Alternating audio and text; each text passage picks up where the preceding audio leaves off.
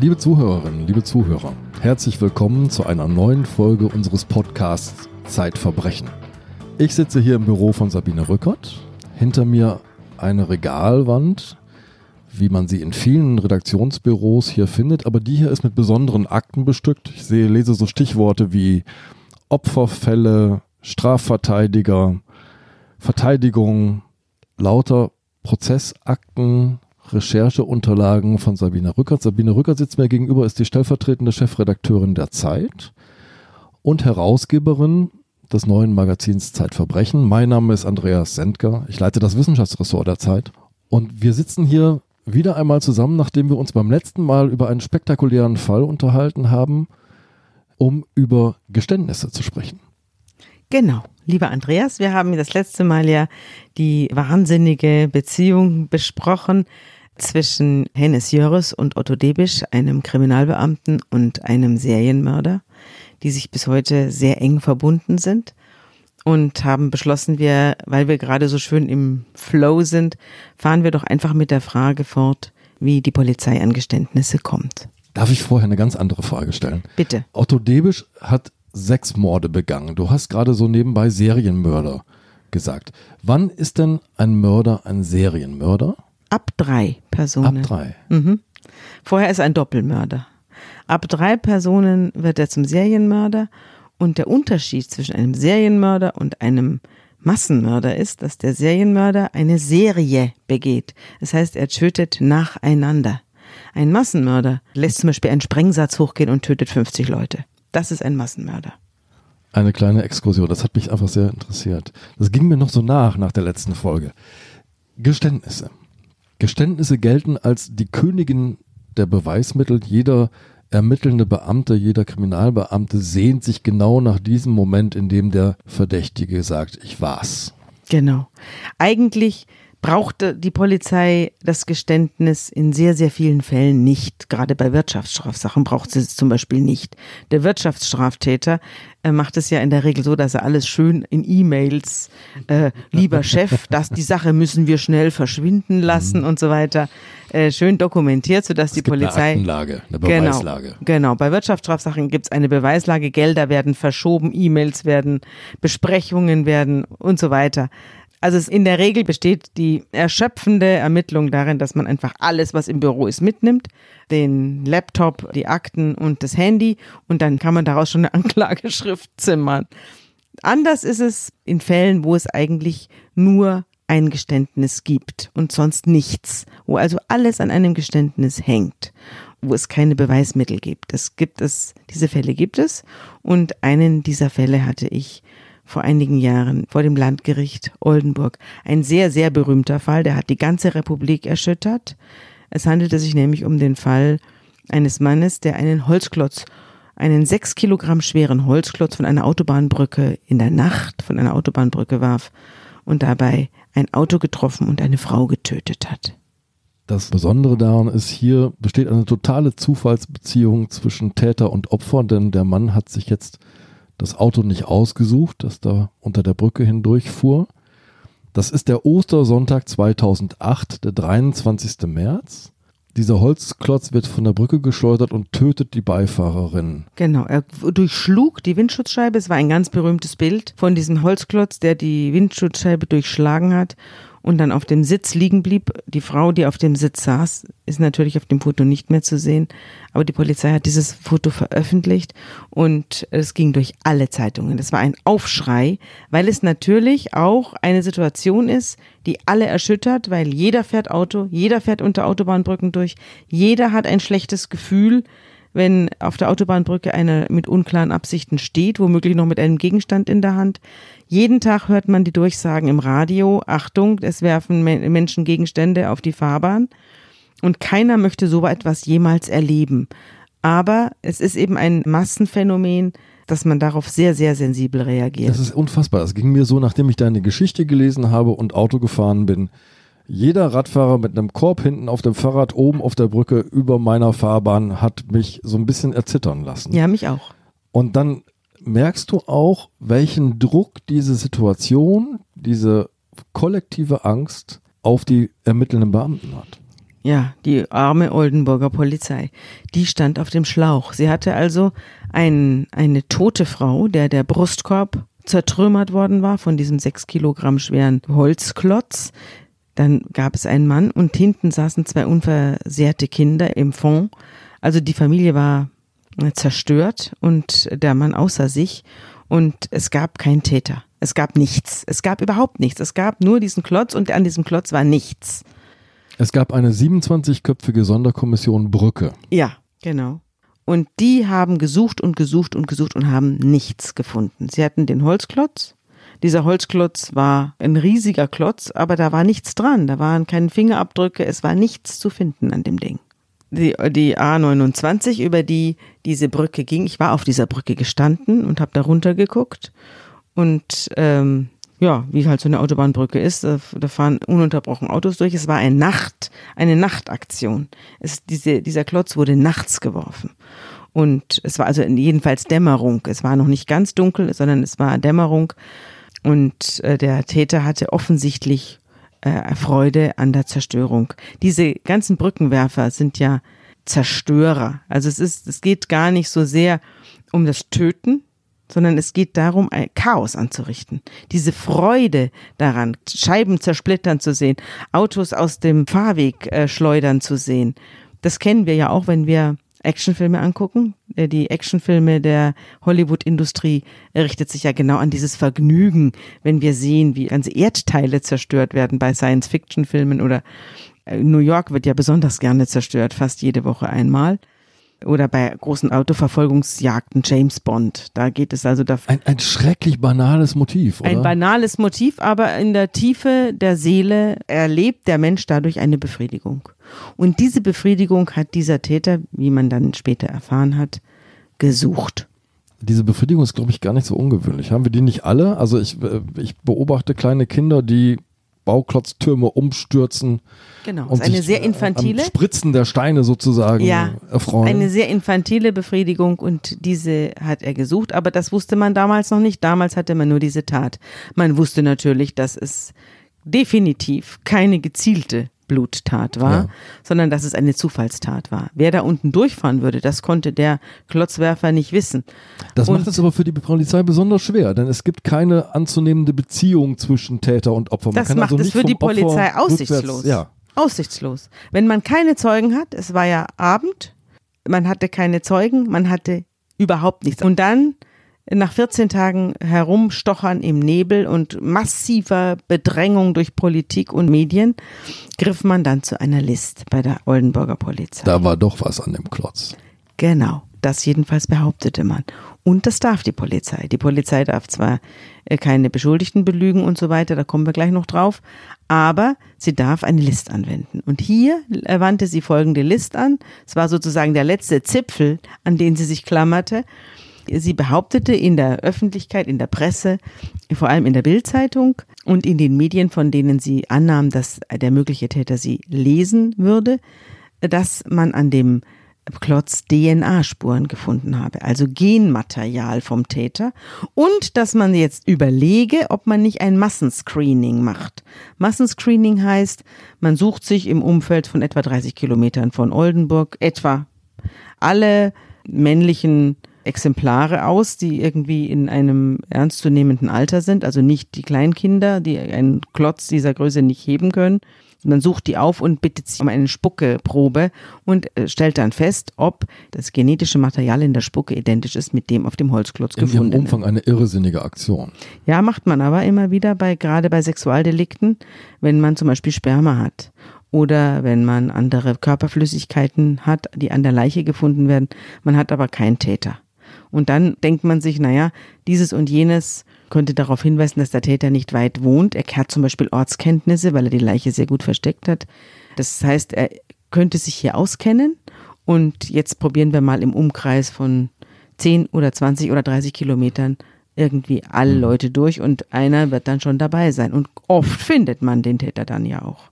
Aber hier hat die Polizei natürlich keine DNA und das Ganze ist sozusagen erstmal eine Finte. Eine es war eine Fake News, ja. ja. Es war eine Fake News und es hatte nur einen einzigen Sinn, den Täter aus der Reserve zu locken. Man wollte ihm Angst machen. Man wollte ihm mitteilen, jetzt wird es eng, wir haben ein Zeichen von dir. Irgendein genetisches Material, Fingernagel oder weiß der Teufel. Und man hoffte, dass er jetzt aus der Ruhe gerät und äh, sich meldet. Und kurz danach spazierte tatsächlich ein Herr, Nikolai H., auf die Wache der Oldenburger Polizei und versuchte zu erklären, wie seine DNA an diesen Klotz gekommen sein könnte. Un unaufgefordert. Und damit war er im Zentrum der Ermittlungen. Seltsame Situation. 5. April 2008, die Tür geht auf, dieser Mann kommt rein. Und wie erklärt er das? Er sagt, er sei über die Brücke gegangen oder geradelt und habe dort den Holzklotz liegen sehen und habe den Holzklotz, damit nie, auf das niemand darüber falle, beiseite geräumt. Aus lauter Fürsorge. Aus Fürsorge für den Spaziergänger. Und das hat die Polizei angeblich geglaubt, aber in Wahrheit war er dann natürlich im Zentrum der Ermittlung. Er, es war genau das, worauf die Polizei gelauert hatte, nämlich dass sich einer meldet und versucht, die angeblichen DNA-Spuren auf dem Tatwerkzeug zu erklären. Aber jetzt muss die Polizei natürlich aufpassen, denn Nikolai H. meldet sich sozusagen als Zeuge, sagt, ich habe den Klotz da gesehen, ich habe den zur Seite geräumt. Für die Polizei aber ist er eigentlich schon fast ein, also mindestens ein Verdächtiger, wenn nicht ein Beschuldigter, oder? Ja, da ist immer so eine feine Grenze. Die Polizei muss sehr genau unterscheiden, ob sie jemanden als Zeugen vernimmt oder als Beschuldigten. Und da wird manchmal der, die eine oder andere Verschwommenheit doch gerne hingenommen. Das ist keine Einzelfall. Also das habe ich immer wieder erlebt, dass die Polizei Menschen als Zeugen vernommen hat, wenn sie innerlich schon davon überzeugt war, der war's.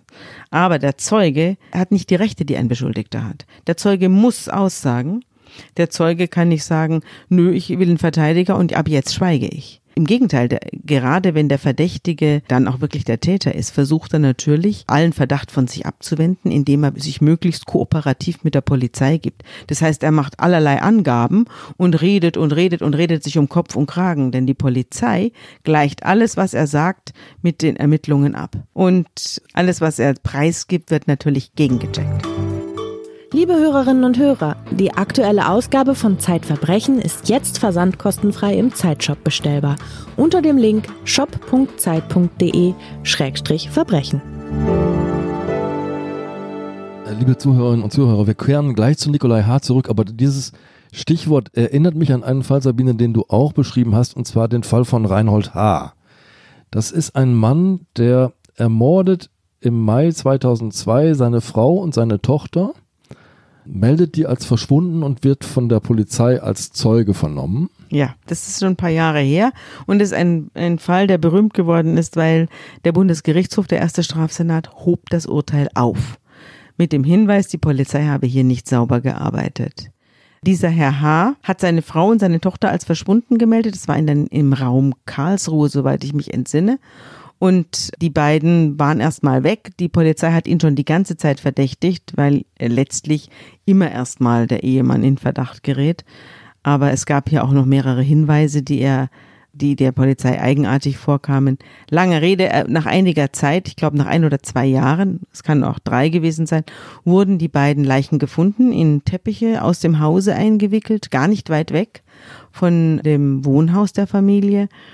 Dann wurde Herr H. festgenommen und angeklagt und verurteilt. Und der BGH untersuchte dann die Vernehmungspraktiken der örtlichen Polizei und hat festgestellt, dass Herr H. lang, immer noch lange als Zeuge vernommen war, als man ihn schon längst innerlich als Beschuldigten geführt hat.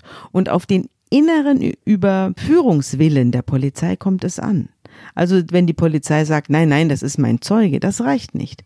Es muss erkennbar sein, dass sie ihn auch als Zeugen behandelt und nicht schon heimlich als Verdächtigen führt und ihm damit sozusagen äh, seine seine sein, Rechte nimmt. Seine, Recht, seine, seine Rechte vorenthält, ja, die er als Beschuldigter hat. Mhm. Nämlich zum Beispiel Verteidigung, Schweigen, Akteneinsicht und so weiter. Also musste das Verfahren neu wieder aufgerollt werden. Ja, es wurde dann wieder neu aufgerollt. Die Polizei musste nachermitteln. Er wurde dann doch verurteilt. Aber das ist eine andere Geschichte. Hier hatten wir einen vergleichbaren Fall. Es war, die Polizei hatte das Problem, dass sie einerseits natürlich den Nikolai auch H. für verdächtig hielt, andererseits hielt sie ihn auch noch als Zeugen. Und ich fand in der Hauptverhandlung, und es wurde auch in der Hauptverhandlung immer wieder thematisiert, dann, dass da schon manchmal ein bisschen hinüber gedriftet wurde, jenseits der erlaubten Linie. Es passiert nämlich im Fall Nikolai H., in diesem Holzklotzfall, noch etwas ganz Seltsames. Es taucht eine Fernsehjournalistin auf vor der Tür von Nikolai H. und sagt, ich will mit Ihnen reden. Genau. Zuerst war es so, dass Nikolai H. diesen Hinweis gab. Dann kam die zweite Vernehmung, da wurde Nikolai H., was auch schon sehr ungewöhnlich ist für einen Zeugen, abgeholt und auf die Wache verbracht. Das passiert normalerweise mit Zeugen nicht. Wenn du ein Zeuge bist, Die werden geladen. dann kriegst du einen Brief und da musst du ja nicht mal hingehen, wenn die Polizei dich einlädt. Also, das Ich wissen muss die. als Zeuge, wenn ich eingeladen werde, da nicht hingehen. Nein, kein Mensch muss zur Polizei gehen, wenn er eingeladen wird, eine Zeugenaussage zu machen. Das meinen die Leute nur immer, weil es im Fernsehen so ist. Also, wenn du irgendeine Straftat begangen hast, am besten Augen zu, Ohren zu, Türe zu und äh, stell das Telefon ab. Und dann sollen sie versuchen, dich zu erreichen. Und wenn es ihnen dann gelingt, muss es die Staatsanwaltschaft sein, die dich einlädt. Dann musst du hingehen. Aber zur Polizei muss niemand und muss da schon überhaupt gar keine Angaben machen, geschweige denn sich selbst belasten. Aber das wissen die Leute nicht. Die Leute schauen zu viel Tatort und deswegen gehen sie immer brav hin und reden sich um Kopf und Kragen. Was ja auch gut ist. Jedenfalls, wenn sie schuldig sind. Nikolai H., jetzt steht diese Journalistin vor seiner Tür. Halt, ja. Halt. Er war, äh, nochmal ganz kurz zurück, er war zuerst als Zeuge vernommen worden. Das zweite Mal war er dann als Beschuldigter vernommen worden. Er war also bereits Beschuldigter und wusste, dass die Polizei ihn auf dem Kieker hat, als die Journalistin vor der Tür stand. Er hat alles abgestritten, er hat gesagt, er wisse von nichts. Man hatte aber bereits Nachbarn vernommen und Freunde vernommen von ihm. Und da hat man schon erfahren, dass Nikolai H., also im engeren Freundeskreis, erzählt hatte, dass er unter Umständen DNA auf diesem Holzklotz hinterlassen haben könnte. Und äh, er werde jetzt mal zur Polizei gehen und da eine Erklärung dafür abgeben. Und daraufhin hat man ihn als Beschuldigten belehrt. Aber er gab nichts zu und wenn er nichts zugibt, konnte man ihm auch nichts, äh, man konnte Es ihm gab nichts. ja keine DNA. Das Es gab eben keine machen. DNA. Ja. Es gab ja nur diesen Nikolai H. Er war drogensüchtig. Er war eine gestrandete Existenz. Er war Russlanddeutscher. er war schon aufgefallen wegen Beschaffungskriminalität, glaube Er war, ich. saß bereits. Ja. Er hatte bereits gesessen. Und es ist auch noch wichtig, dass er Russlanddeutscher war. Das spielt nämlich gleich noch eine Rolle. Eigentlich war er ein ganz in, interessanter und, und, und auch von vielen als sehr nett und zugewandt beschriebener Mensch, aber er hatte eben auch ein paar finstere Seiten. Diese dunkle Seite, ja. Ja. Mhm. Und er hatte ein, ein massives Heroinproblem. Also plötzlich stand diese Journalistin vor der Tür und fragte ihn, ob sie ihn nicht mal interviewen könnte. Sie gab ihm Geld, 100 Euro für Drogen und nahm ihn mit auf die Autobahnbrücke und dort schlug dann der Ton um und äh, da wurde er dann vernommen, also von dieser Journalistin vor laufender Kamera. Die wollte dann wissen, ob er kein schlechtes Gewissen habe und ob er nicht jetzt hier den Täter aufrufen wolle, sich zu stellen in die Kamera hinein. Das werde dann gesendet und lauter so komisches Zeug, was ihm auch selbst komisch erschien. Er konnte sich aber der Situation nicht entziehen. Und die Journalistin hat dann auch, die wurde auch gehört äh, in der Hauptverhandlung, die habe ich dann auch selbst gehört. Die hat aber diesen Beitrag erstmal gar nicht ausgestrahlt, sondern hat ihn der Polizei gegeben. Die Das Polizei. Interessante ist aber, diese Fernsehkollegin hatte erstaunliches Wissen über den Fall. Ja, sie wusste um seine Drogensucht. Sie wusste um äh, darum, dass er der einzige Zeuge gewesen sei, der den Holzklotz gesehen hat. Sie wusste einiges. Aber sie hat nicht preisgegeben, woher sie es hatte und die Polizei hat bestritten, sie irgendwie gefüttert zu haben. Hast du ihr das geglaubt? Also der Polizei das geglaubt? Nein. Ich persönlich habe es der Polizei nicht geglaubt. Ich glaube, dass sie geschickt war. Und dass es darum ging, diesen Nikolai H. weich zu kochen. mürbe zu machen. Natürlich. Und dann holte man ihn auch kurz danach schon wieder ab und vernahm ihn ein drittes Mal. Und jetzt gab es ein langes Vorgespräch, das nicht dokumentiert wurde. Es gab also ein Gespräch Auf der Wache. auf der Wache. Ja. Er wurde dort abgeholt äh, und man ging dann zusammen, man stellte eine Verbindung her, eine Beziehung her. Er, er wurde geduzt. Es wurde ihm gesagt, pass auf, es ist jetzt 10 Uhr, um 13 Uhr kriegst du deine erste Ration Methadon. Das ist ja auch richtig. Also die Polizeibeamten dürfen nicht zulassen, dass jemand Entzugserscheinungen bekommt während einer Vernehmung. Das Sie dürfen auch nicht drohen. Du bleibst hier so lange sitzen, auf bis keinen du Fall, und so weiter. Auf keinen Fall. Sie Mhm. dürfen ganz vieles nicht. Sie dürfen nicht drohen. Sie dürfen ihn nicht belügen. Sie dürfen ihn nicht unter Druck setzen. Sie müssen ihn schlafen lassen. Sie dürfen ihn nicht hypnotisieren. All diese Dinge sind streng verboten. In dem Moment, wo eines dieser Mittel angewandt wird, ist das ganze Geständnis, das dabei möglicherweise erzielt wird, nichts mehr wert. Also war man sehr nett zu ihm, man schenkte ihm Kaffee ein und man, als er rauchen wollte, ging man mit ihm eine rauchen und ein junger Beamter sagte zu ihm, ja, vielen äh, ist es hinterher besser gegangen, wenn sie ihr Gewissen erleichtert haben. Und weißt du eigentlich, dass diese Frau, die da umgekommen ist, Russlanddeutsche war? Es ist also wirklich tatsächlich so gewesen, dass ein Russlanddeutscher einen Klotz von einer Brücke geworfen hat und dabei eine Russlanddeutsche getötet hat. Zufall. Und war ein Zufall, Zufall. aber der hat ihn stark erschüttert. Er hat, sie hat, er hat, er hat sozusagen eine Landsmännin getötet. Ja. Ich glaube, sie war sogar auch aus Kasachstan, so wie er selbst. Und äh, dann wurde ihm vor Augen geführt, wie er jetzt die Familie zerstört hat, dass der zurückgebliebene Mann jetzt alleine ist mit den beiden kleinen Kindern und verzweifelt ist. Und das alles hat ihn stark beschäftigt, stark beschäftigt. Und dann sagte er, ich habe es getan und ich habe es aus Frust getan. Moment, jetzt mussten wir einen Begriff nochmal klären, den du vorher so ganz nebenbei fast fallen lässt. Nämlich du sagst, es gab so ein langes Vorgespräch. Und darin bewegen wir uns, glaube ich, noch. Denn eigentlich gibt es eine Verpflichtung der Polizei, eine Vernehmung zu protokollieren. Ja, eigentlich. Und Eigentlich dieses es die. Vorgespräch war ein Vorgespräch, weil Ein Hier polizeiliches. Vorgespräch gibt es eigentlich Hm. nicht. Das ist im Gesetz nicht vorgesehen. Dass Polizisten sich mit Menschen einfach mal so kurz unterhalten und Auf die eine Zigarette. dabei auf eine Zigarette Ja. unterhalten und sich dann und das dabei Gewonnene dann gegen diese Leute verwenden. Das ist im Gesetz nicht vorgesehen. Im Gesetz vorgesehen ist, dass eine Vernehmung stattfindet und diese Vernehmung aufgeschrieben wird. Leider ist im Gesetz nicht vorgesehen, dass ein Band mitläuft oder eine Kamera.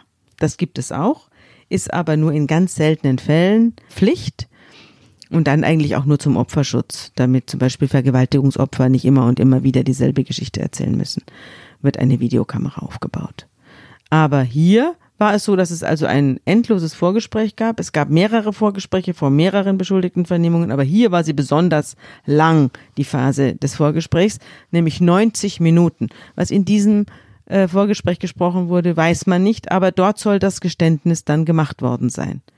Und mit dem Geständnis setzte dann sozusagen auch die Protokollierung ein, allerdings auch wieder nicht eine wörtliche Protokollierung, sondern die Polizisten fassten zusammen, was Herr H. so gesagt hat. Also da wird so ein Protokoll gemacht, das wird dem Vernommenen dann vorgelegt Ja. und er muss dann, habe ich das so, kann ich unterschreiben. das gesagt haben und dann muss er unterschreiben. Ja, genau. Stimmt das Mhm. so ungefähr? Und dann sagt er ja und macht sein Kritzelzeichen drunter. Und ich habe diese Vernehmungen auch alle noch. Die sind zum Teil sehr eigenartig, weil man schon auch bei der Zeugenvernehmung wird die ganze Lebensgeschichte des Zeugen erzählt. Das habe ich überhaupt noch nie gesehen. Dass, äh, ja, ich reiste aus Kasachstan ein und äh, ich bin so und so viele Jahre alt und ich habe ein Heroinproblem. Das wird alles in einer Zeugenvernehmung, äh, wurde das dann alles Also in der aufgeschrieben. Phase vor, also ganz früh in der Phase vor dem Geständnis Ja, noch. Ne? Da in der ganz frühen als- Phase als hat er man schon als gemerkt, da stimmt wird, was ja. nicht. Mhm. Weil ein Zeuge, der über eine Brücke geht, der will, von dem will man nicht wissen, ob er aus Kasachstan ist und ob er ein Heroinproblem hat, sondern der will man wissen, wann waren sie da, was haben sie gesehen und wann waren sie wieder zu Hause. Mehr will man von dem nicht. Und da hat man schon gemerkt, dass da irgendwas äh, im Busch Mehr ist. dahinter, ja. Ja. Mhm. Hier also hat er dann eine, ein Geständnis abgelegt, dass er dann nach einem Verteidigerwechsel hat er das widerrufen. Er wurde dann natürlich in den Knast gesteckt, in Untersuchungshaft. Und da hat er dann den Verteidiger gewechselt und offenbar ist ihm dann auch aufgegangen, was er sich hier selbst eingebrockt hat mit diesem Geständnis. Das hat er jetzt begriffen. Aber was bedeutet das denn jetzt? Da liegt ein unterschriebenes, protokolliertes Geständnis vor. Ja. Jetzt hat es vorher, wie du ja andeutest, eine ganze Reihe von Verfahrensfehlern gegeben. Mal angefangen von der Zeugenvernehmung, wo eigentlich die Polizei schon so einen Verdächtigen vor sich hat, bis hin zu diesem langen 90-minütigen Vorgespräch, das es gar nicht geben darf. Spielt das dann während der Verhandlung eine Rolle? Alles, ja, hat eine Rolle gespielt. Es wurde immer wieder nachgefragt, aber es waren eben keine klassischen Verfahrensfehler, die man hätte mit der Revision angreifen können. Der Bundesgerichtshof hat das Mordurteil, er wurde dann wegen Mordes verurteilt, gehalten.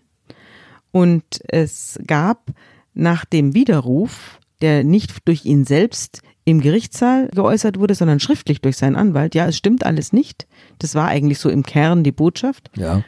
Äh, hat das Gericht Folgendes gemacht, etwas sehr Ungewöhnliches. Es hat nämlich äh, den Sachverständigen Professor Max Steller, einen Glaubwürdigkeitssachverständigen, auf einen Beschuldigten angesetzt.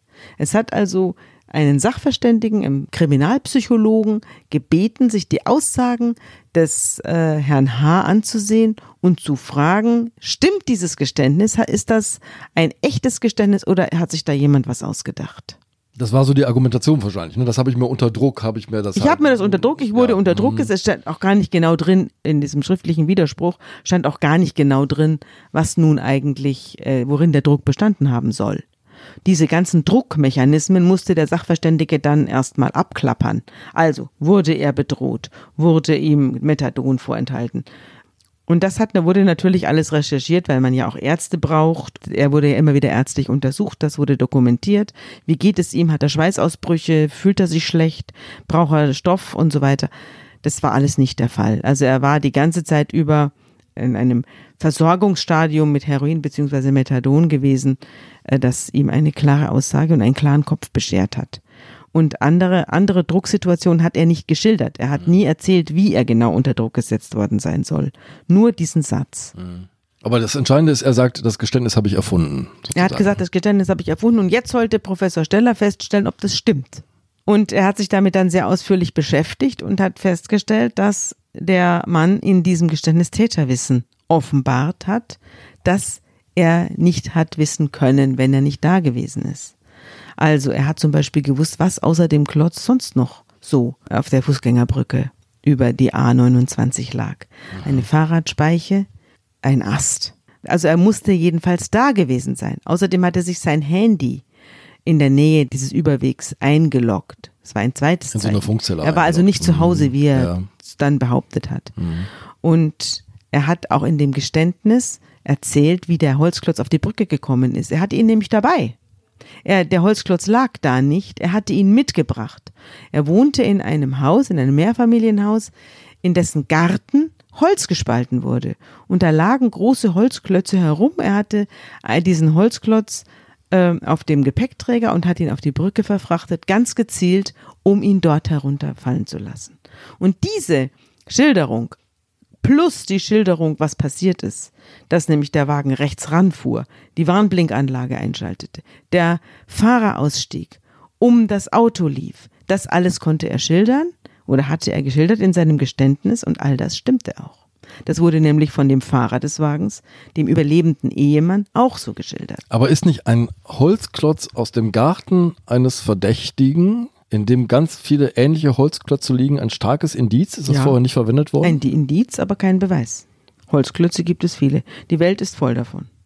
Jetzt denke ich als Wissenschaftler natürlich nach. Könnte man nicht sehr genau nachweisen, dass Holz und Holz zusammengehört? Diese Sachverständigen man- waren alle da. Ah. Waren, ja, ja. Also es war, Baumringe mit Baumringen Ja, es abgleichen war und so alles, es war alles da, es war nicht nachzuweisen. Ah, Der okay. Holzklotz konnte ohne weiteres aus diesem Stapel stammen, aber diese Holzsorte wuchs rund um Oldenburg, der hätte überall her sein können. Das war also kein Indiz, dass er in diesen Garten, man hat es auch mit Erde versucht, es gab auch Erdsachverständige. Mhm. Erdanhaftungen und so Ja, weiter. Ja. es waren alles, alle möglichen Sachverständigen da, die immerzu ein Indizien da ließen, aber niemals gesagt haben, ich kann nachweisen, dass dieser Holzklotz aus diesem Garten ist. Mhm. Das war leider nicht möglich. Und der Glaubwürdigkeitsgutachter, ist der denn jetzt zu einem eindeutigen Ergebnis gekommen? Der Oder ist das auch so ein Mutmaßung? Der Glaubwürdigkeitsgutachter kam zu der Überzeugung, dass dieses Geständnis höchstwahrscheinlich richtig war. Das Problem, dass er nicht zu einer hundertprozentigen, sondern nur zu einer Wahrscheinlichkeit kam, hat sich die Polizei selbst zuzuschreiben. Denn er sagte, ich habe keine wörtlichen Aussagen dieses Mannes. Ja. Ich habe nur die Zusammenfassung der Polizei. Daraus kann ich letztlich für die Aussagequalität des Untersuchten keine hundertprozentigen Schlüsse ziehen. Also der Polizei ist letztlich ihre eigene Methode auf die Füße gefallen.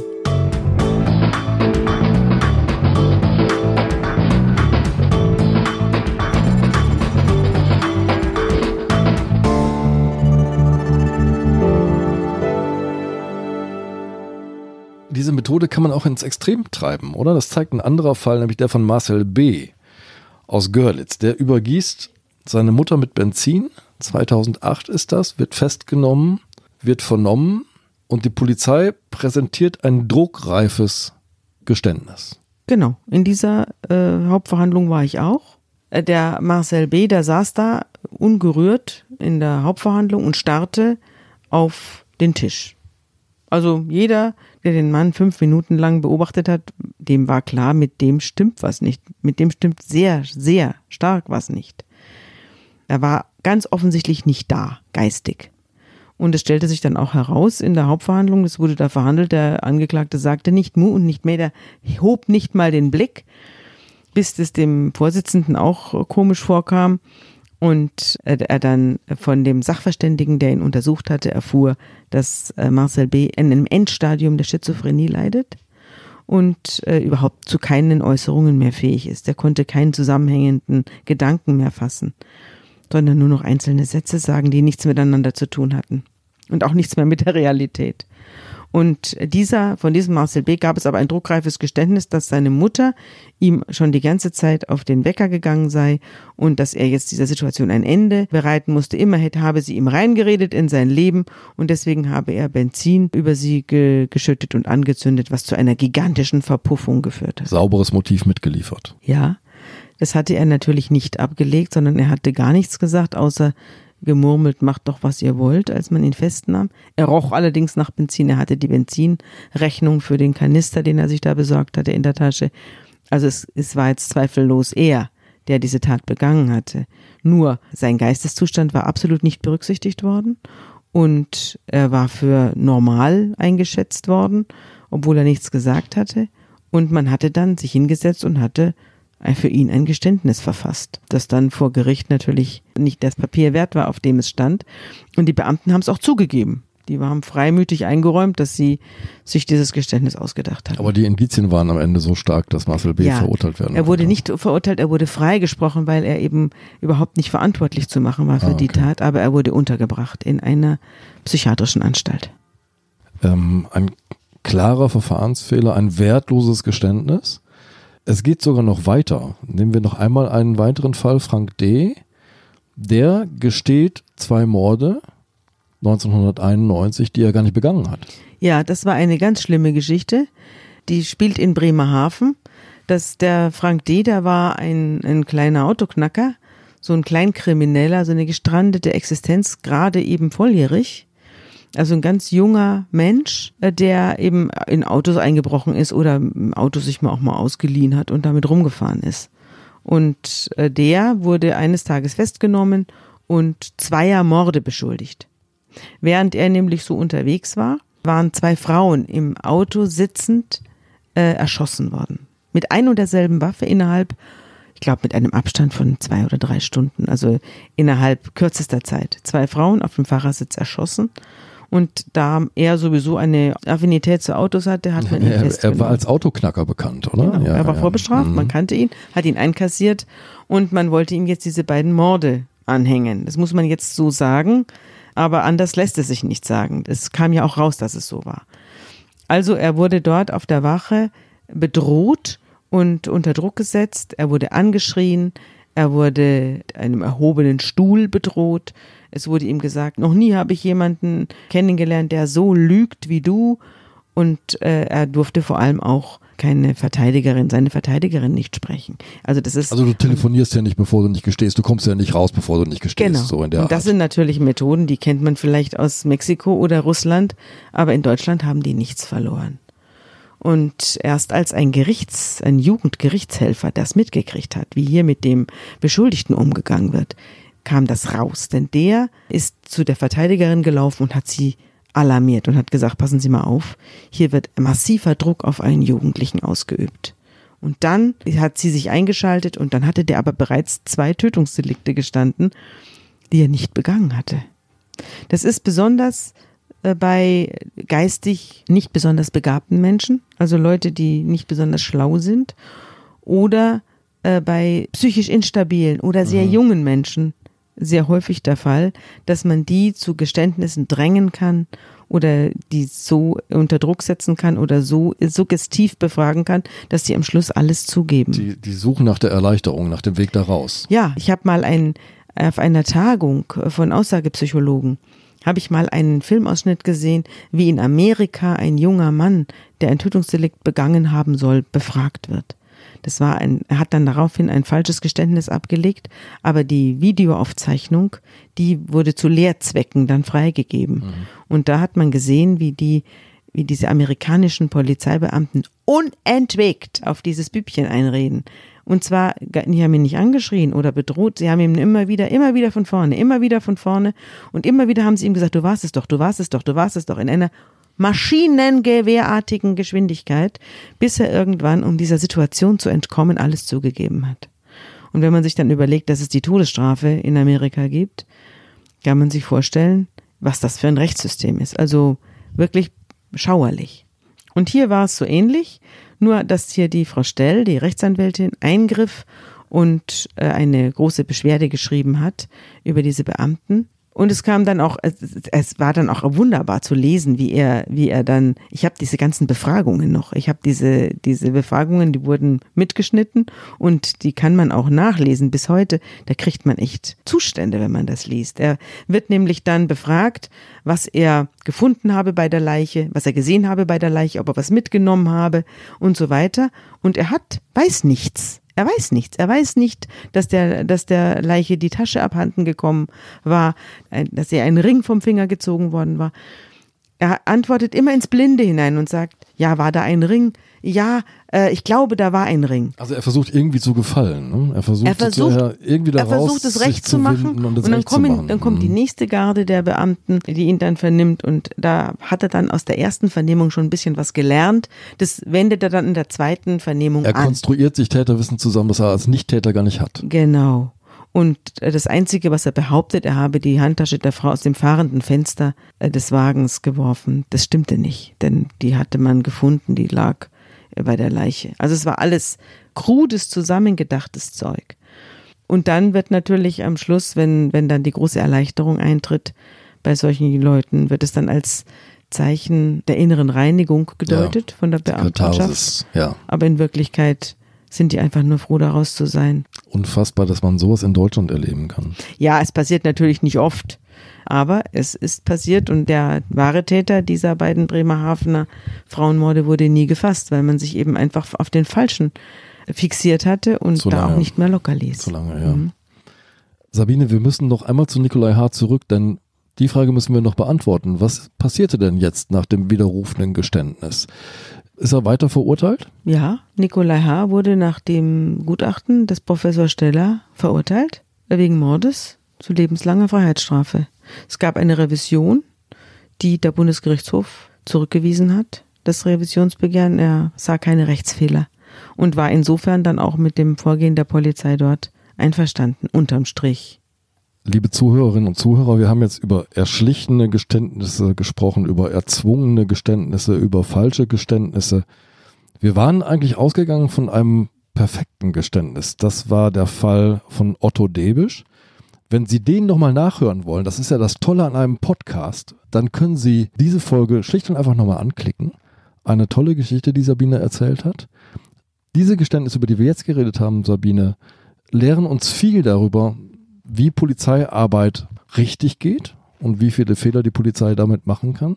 Vielen Dank für all diese Einsichten. Ich habe vor allem gelernt, wenn ich jetzt eine Zeugeneinladung bekomme von der Polizei, ich muss nicht hin. Vor allem, wenn du es warst. Also wenn du eine Straftat begangen hast oder ein, sogar ein, ein schlimmes Ding gedreht hast, nicht hingehen. Äh, mir geht's gut, ich fühle mich völlig unschuldig. Ich danke dir für dieses Dann wirst du ja allenfalls als Zeuge. Genau.